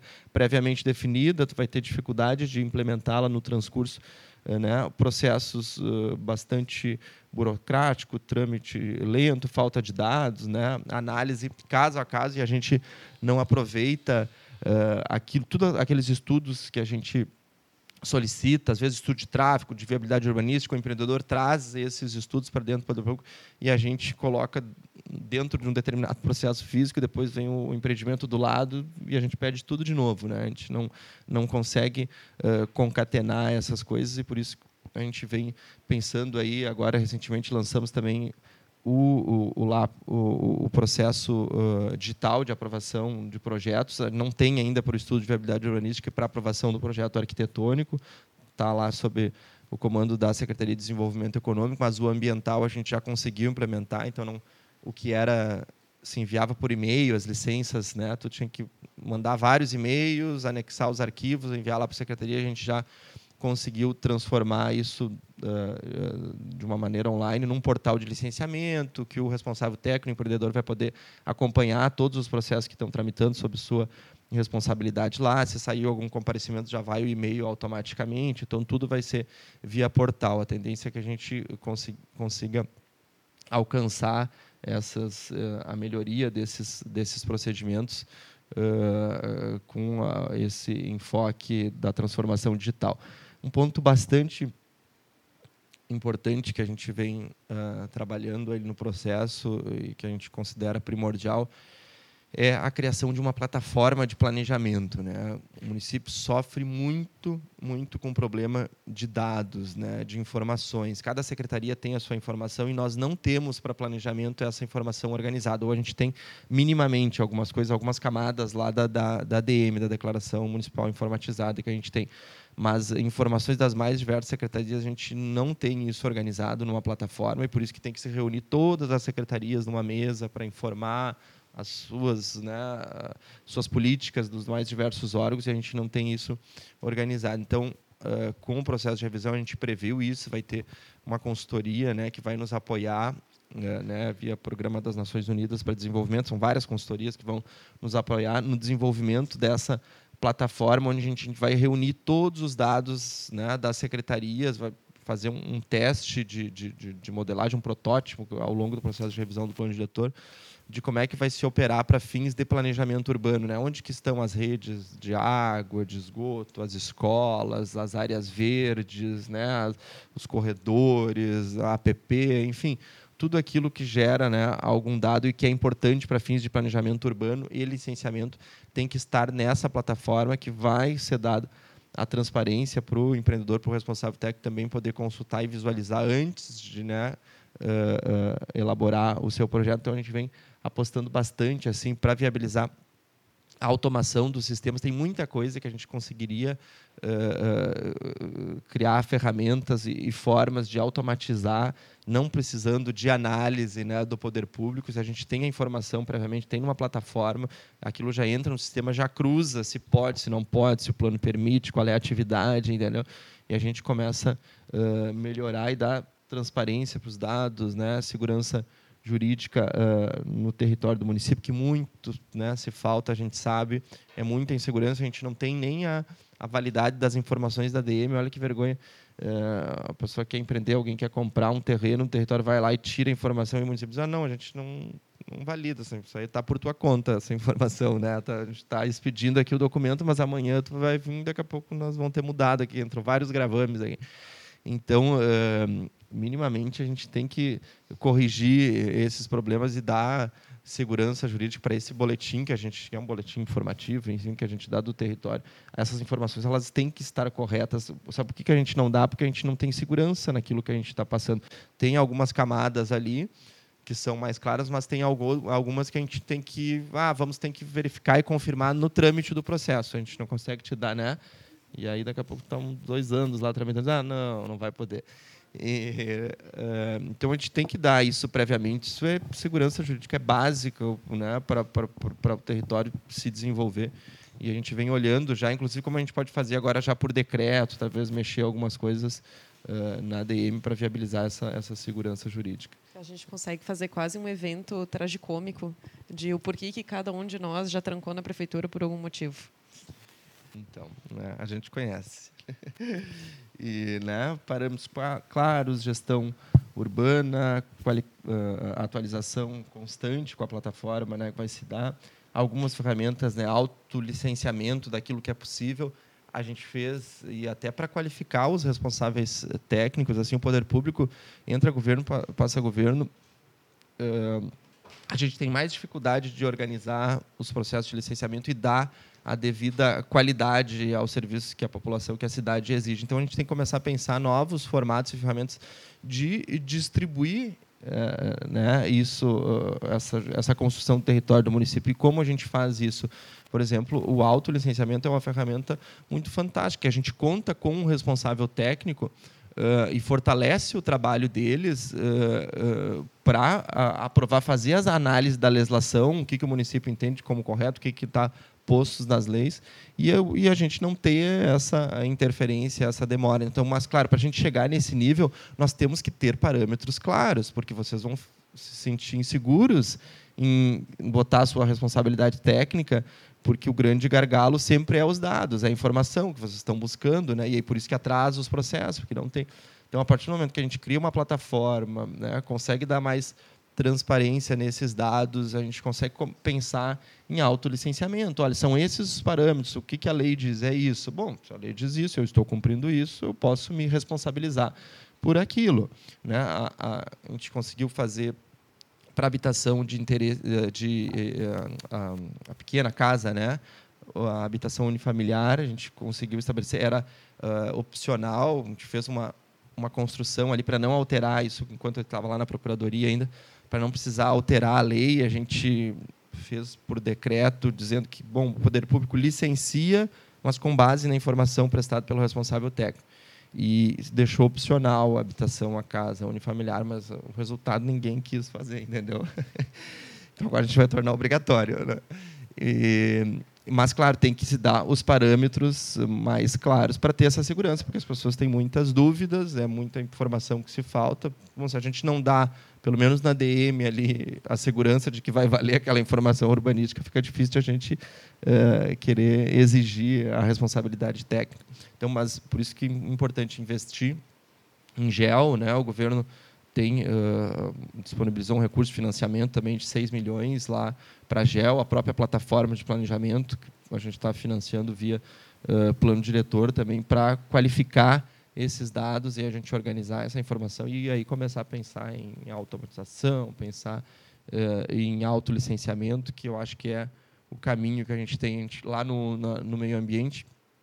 A gente também agora recentemente uh, enviou um projeto de lei para a Câmara uh, criando essa modalidade da licença de adesão e compromisso né, para as licenças ambientais de atividades de pequeno e médio impacto, né, o que representa em uma média de 50% das nossas licenças lá. Vocês aqui até estão com mais experiência naquela das edificações, mas outras atividades, né, lavanderia, oficina mecânica, que tem licença de operação, só licença de operação, que significa mais são mais ou menos 219 atividades pela pela resolução lá do Conselho Estadual do Meio Ambiente que são serão passíveis de essa licença de adesão e compromisso, ou seja, o sujeito, né, o responsável técnico, o arquiteto, o, o biólogo, enfim, ele entra no site, ele preenche aqueles campos ali, emite a taxa, junta a responsabilidade técnica e ele sai com a licença na hora. Isso vai acabar nos desonerando um pouco desse eh, trabalho daquilo das atividades de pequeno e médio que são mais corriqueiras, que são as mesmas condicionantes, são parecidas, nos possibilitando que a gente invista um pouco mais em monitoramento, em fiscalização, que esse é o grande papel do poder público, não tanto encher uma licença de condicionante a mais bela possível, demorar um ano, que era a média que a gente tem até um pouco mais de um ano para expedir essas licenças de, de, de, pequeno e médio impacto, que a gente possibilita isso, que o responsável técnico emita com sua responsabilidade na hora e o poder público faz monitoramento e fiscalização e a gente consegue focar nosso esforço para aquelas atividades mais complexas, que a gente não, não, talvez não tenha os parâmetros, que exijam alguns estudos, né? então acaba que nos desonerando, mas a gente entende como esse o caminho né, do autolicenciamento para a gente viabilizar uh, uh, novas oportunidades aqui em Porto Alegre. Aqui, por último, a gente traz só né, do processo de revisão que vai se dar ao longo do próximo ano. A gente fez já algumas oficinas, uh, as oficinas nos, nos, territórios. A gente tem oito regiões de planejamento, né, dividido em regiões de planejamento. O nosso, o nosso planejador, cada região de planejamento tem um conselheiro uh, eleito pela comunidade, que tem assento lá no Conselho do Plano, onde deliberam os projetos especiais de impacto urbano. Então, a gente já foi até as regiões de planejamento fazer uma, uma leitura inicial, a leitura comunitária, uh, que a gente chama, colhendo alguns dados que eles entendem como prioridade, pontos centrais, enfim, marcar dentro de um mapa. A gente foi nas, nas oito regiões, fizemos nove oficinas, porque uma a gente dividiu em duas, até nas ilhas, e agora a equipe está uh, organizando esses dados, informações, cruzando com as estratégias do plano para levar até a comunidade depois fazer essa oficina devolutiva. vão ter as oportunidades né, uh, das uh, oficinas oficinas técnicas e aí é importante a gente ter essa participação e eu conto muito com a Asbeia e a, a qualidade técnica da Asbeia para estar junto do processo para não ficar sempre só o, o, mesmo público aquele que se organiza que vai em audiência que vai em debate é importante a gente ter essa interação o apoio de vocês porque vocês entendem compreendem a cidade e as problemáticas, né, objetivamente, como a gente pode trabalhar isso, né? Então terão, a gente fez uma, alguma consulta pública, vão ter outras e a gente vem aprimorando agora com o ingresso da consultoria ao longo do próximo ano das consultorias. A gente pretende também trabalhar um pouco melhor com novas ferramentas, com WhatsApp, alguma coisa no celular, né, e site para sair desse, dessa questão mais tradicional da audiência pública, que vai sempre o mesmo público, eles vão nessa, vão nessa, vão nessa. E aí fica aquela como sendo a visão da cidade, porque é um, um, né, um formato do colheto, tem que ter essa representação nos processos de revisão do plano diretor. A gente tem os diálogos temáticos, que também a gente inseriu aí como novo, que é como, por exemplo, né, hoje a gente está aqui conversando, ouvindo, né, acaba que agregando no, nos agregando no processo de revisão as audiências públicas, própria conferência depois que vai ter que ter, isso tudo faz parte do processo colaborativo de revisão do plano diretor, que a gente tem uma visão, a gente entende né, o que tem que se alterar, uma experiência, mas a gente tem que levar isso para debate da sociedade como, como um todo. Né? Que a consulta pública, né, essa que a gente fez lá pelo site do orçamento participativo, pode ter outras ferramentas que a gente vem trabalhando, a gente já fez uma consulta, teve uma participação pequena, quantas pessoas? Foi 380, 200? É, isso, imagina dentro do território, tu vê, pequenas, as pessoas têm dificuldade, eh, né? e, e, e, é um desafio nosso a gente mostrar o quanto impacta né, um plano diretor uh, no território, né, no, no, seu dia a dia, então a gente tem que organizar com material gráfico, enfim, estamos contando, esperando um apoio agora da consultoria para a gente trabalhar. Isso aqui lá nas oficinas que eu comentei, ó, territoriais, onde a gente leva os mapas, pede com as canetinhas para eles marcarem centralidades, enfim, o que, que eles entendem como importante dentro do seu território, equipamentos. A gente tem, tem feito aí por, no, nos bairros, fizemos já nas oito regiões, algumas uh, né, oficinas técnicas que a gente pretende fazer, a gente vem fazendo alguns encontros, já fizemos lá na secretaria, tivemos uma palestra lá do Ling, falando um pouco das, das perspectivas dele, das experiências deles, junto com a, com a equipe técnica lá de revisão do plano diretor. Queremos uh, ainda organizar muitas. Aqui essa interna ó, do, do Ling, lá do Caos, falando um pouco da, da experiência dele. Uh, os diálogos temáticos, como eu comentei, que nós temos indo, é bem efetivo isso. Né? que a gente vai também aquele grupo, né? A gente sai daquele foco da audiência, da consulta onde os mesmos participam, mas nós vamos até um determinado grupo e aí a gente consegue ouvir e, colher essas contribuições e fazer com que a gente reflita para essas alterações do plano. A audiência pública, como né, tem que ter depois lá no final, aí mais organizada, mas importante também que se tenha essa participação de todos, conferências, exposições. Em suma, pessoal, eu não, não coloquei aqui, mas um ponto importante, eu sei que, que eu vou contar com, com a contribuição da, das BEA, né, é a criação do Instituto de Planejamento. Está né, tá no nosso cenário. Eu, quando tenho viajado, tenho falado com secretários de desenvolvimento urbano, de planejamento urbano do país todo, em pensando como é que a gente pode viabilizar um instituto de planejamento dentro do nosso município. Mas tem que sair desse formato assim que eu vejo que algumas cidades têm, que é uma, uma autarquia, é uma empresa pública, que é um, mais um braço da administração, entendeu? E que vai acabar seguindo os mesmos ritos de diretor, indicado pelo prefeito. Eu acho que a gente tem que dar mais um passo e pensar algo mais inteligente. Como é que a gente pode, talvez, com as universidades, mas a gente tem que preocupar como é que, né, que estrutura jurídica que isso que se, se dá para isso, como é que se financia, né? Esse, se for do tesouro, né, o recurso vai, vai é o mesmo problema que uma, uma secretaria, mas a coisa é criar uma outra secretaria. Então uh, a gente vem ouvindo Curitiba, né, tem um exemplo que funciona bem de instituto de planejamento. Eu já tive em Recife, mas Recife não funciona muito bem. São Paulo tem SP Urbanismo. Tenho conversado com secretários para pegar um pouco da melhor experiência de cada um e a gente formatar uma, uma estrutura jurídica uh, concisa que a gente tenha um pensar né, da cidade independente dos governos, né, das, das estruturas, porque eu acho que a questão urbanística de planejamento, tu tem formas de financiamento, tem instrumentos urbanísticos, tem mitigação, tem, uh, poxa, a operação urbana consorciada fantástico,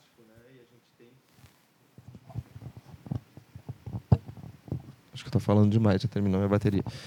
E a gente tem ferramentas fantásticas. A operação urbana consorciada é uma que a gente não trabalha, mas uh, é, um, é um instrumento fantástico que a gente tem para financiar né, infraestrutura, para financiar esse pensar, né, o, o, ordenamento e direcionamento da, da expansão urbana. Né? O próprio Estatuto da Cidade prevê esses instrumentos para financiar esse ordenamento. A gente tem que só saber usá-los de uma forma inteligente para que esses recursos voltem para a inteligência. A gente pare de enxugar gelo, né?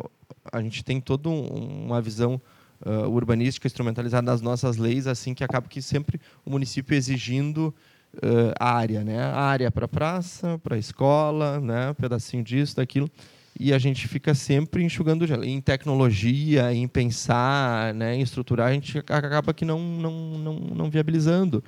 Então, também dentro desse processo de revisão, a gente uh, quer mudar um pouco essa dinâmica, parar de enxugar gelo e investir um pouco mais em tecnologia, né, em planejamento mais a longo prazo e estruturar um modelo uh, de gestão adequado para a gente ter as mais uh, diversas formas de viabilizar o crescimento e desenvolvimento da nossa cidade. É um desafio gigantesco, né? é um trabalho né, enorme, exige as mais diversas brigas né, com a sociedade, iniciativa privada, mas a gente está aí para contribuir, a equipe é bem uh, qualificada, quer mudar, quer fazer a diferença, está aí para ouvir, para aprender, para discutir.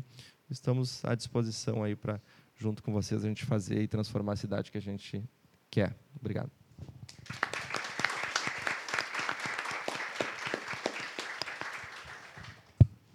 Não. Oi, voltou.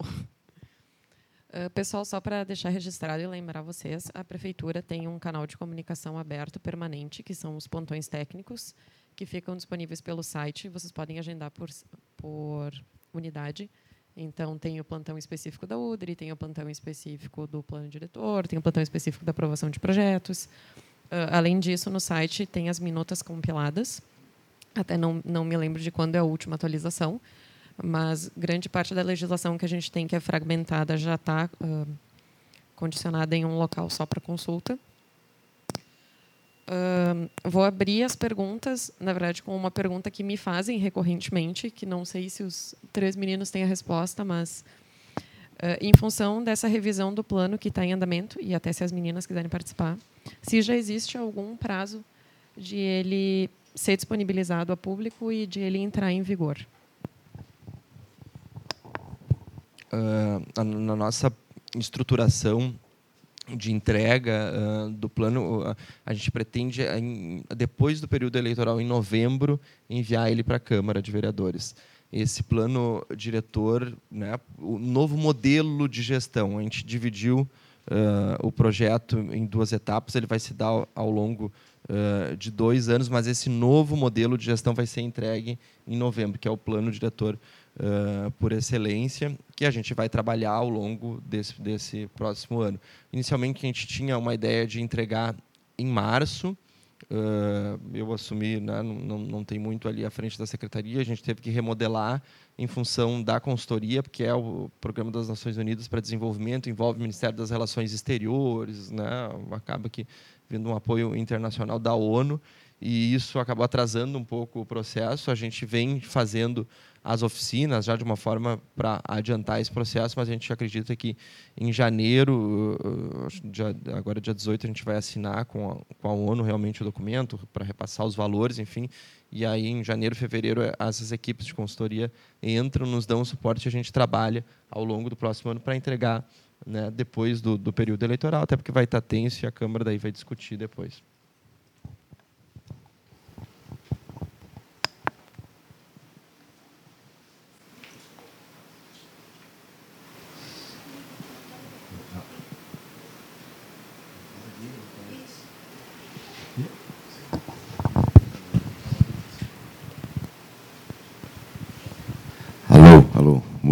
dia.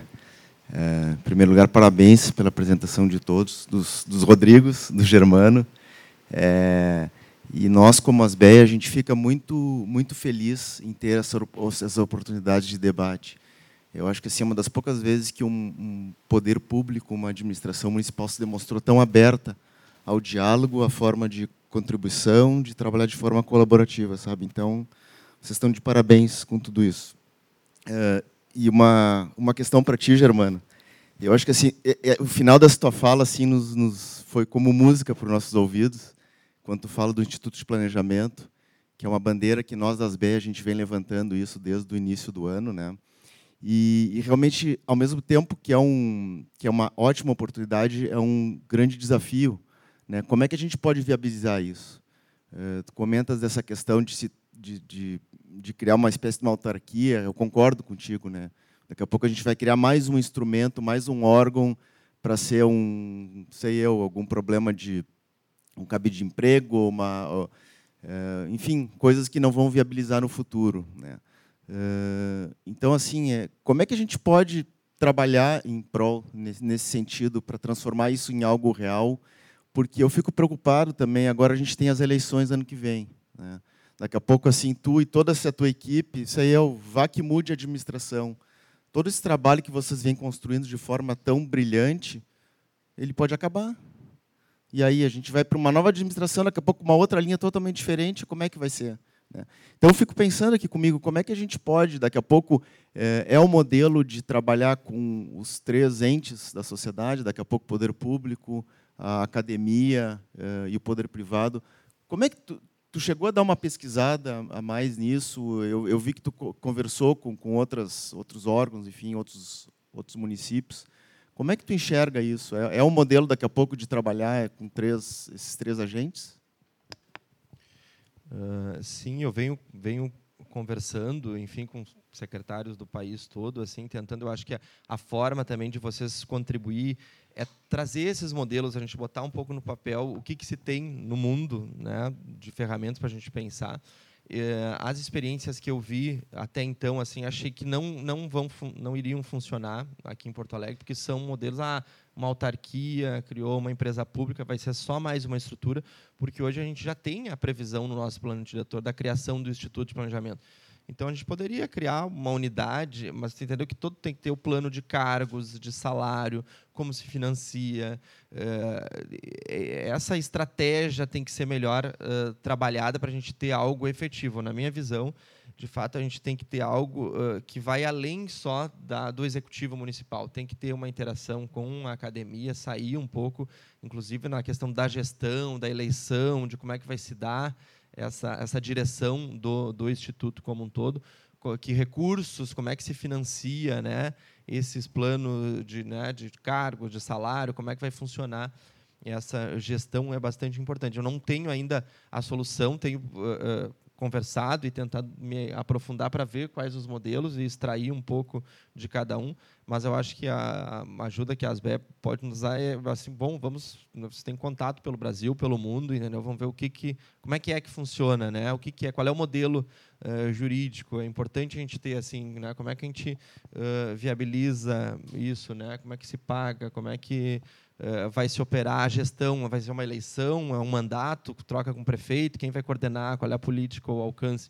São Paulo tem a SP Urbanismo, mas a SP Urbanismo ela se financia com uh, recursos um pouco das operações urbanas consorciadas, o que é uma coisa legal já, porque não é, não é do, do tesouro do município, que é um, um, instrumento fantástico. São Paulo arrecada muito, então um pouco das operações urbanas financiam, mas o restante é do Tesouro. Ela é uma estrutura vinculada à Secretaria de Desenvolvimento Urbano lá de São Paulo. Uh, eu tive em Recife também, uh, e, mas lá não, também é o Instituto Pelopitas.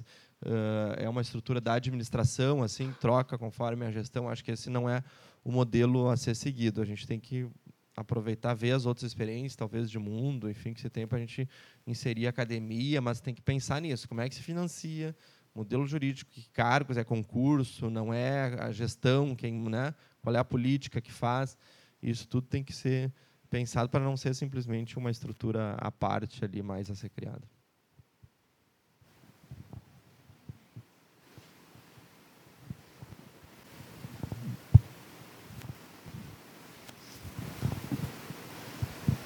E aí, pessoal, tudo bem? Uh, Germano, uma dúvida que, que eu tenho, assim, vendo, ah, eu reforço as palavras do, do Ruxo, né? Para a gente é muito bom ouvir tudo isso e e, e dar uma esperança, assim, de ver um novo cenário, né? Na, no, no, no sentido de do cenário de, de, projeto e de construção em Porto Alegre. Porto Alegre se notabilizou por ser uma cidade difícil uh, de aprovar projeto e demorada, né? Difícil pela insegurança jurídica que se tem em, em, trabalhar as questões do plano diretor. Eu acho que isso, o trabalho de vocês vem uh, no sentido de colaborar muito e demorada pelos processos, né?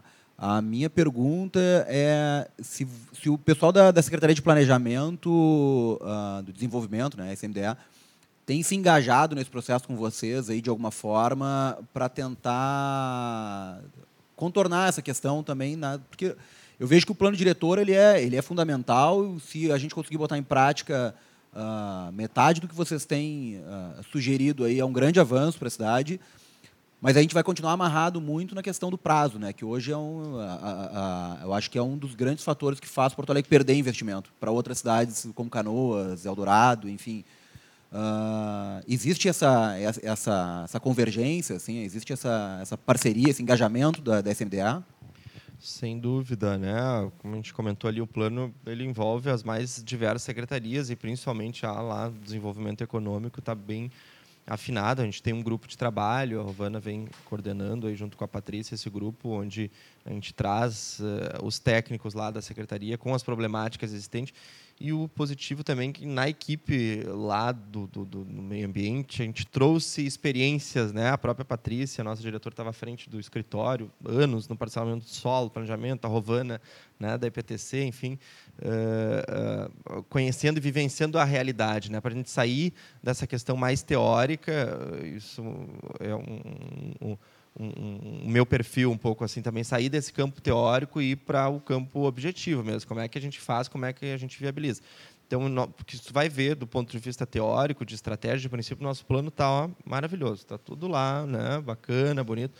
Mas aí o como fazer entendeu? Bom, aí aí ó, outros 500 então a gente vem pensando nisso né? Como é que a gente viabiliza o como, né? Como é que a gente uh, regulamenta, vai para essa escala que a gente denomina intermediária para viabilizar essas coisas, né? Esse é o nosso grande desafio e a gente vem trabalhando em sintonia para resolver um pouco. E por isso que quando a gente fala em plataforma de planejamento, para ter os dados, é para a gente revisar lá o, né, a questão dos estudos de viabilidade urbanística, as dificuldades, para a gente poder automatizar algumas coisas, ter as regras mais claras e a gente uh, resolver um pouco desses problemas, né, que são dos mais diversos, que afetam uh, com bastante dificuldade os processos de licenciamento, a gente conhece.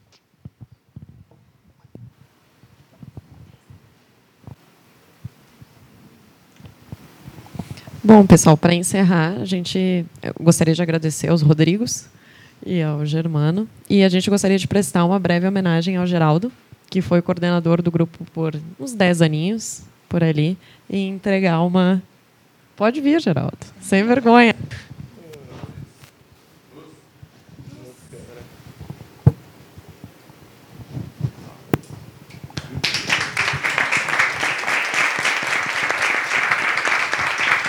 Vai fazer discurso?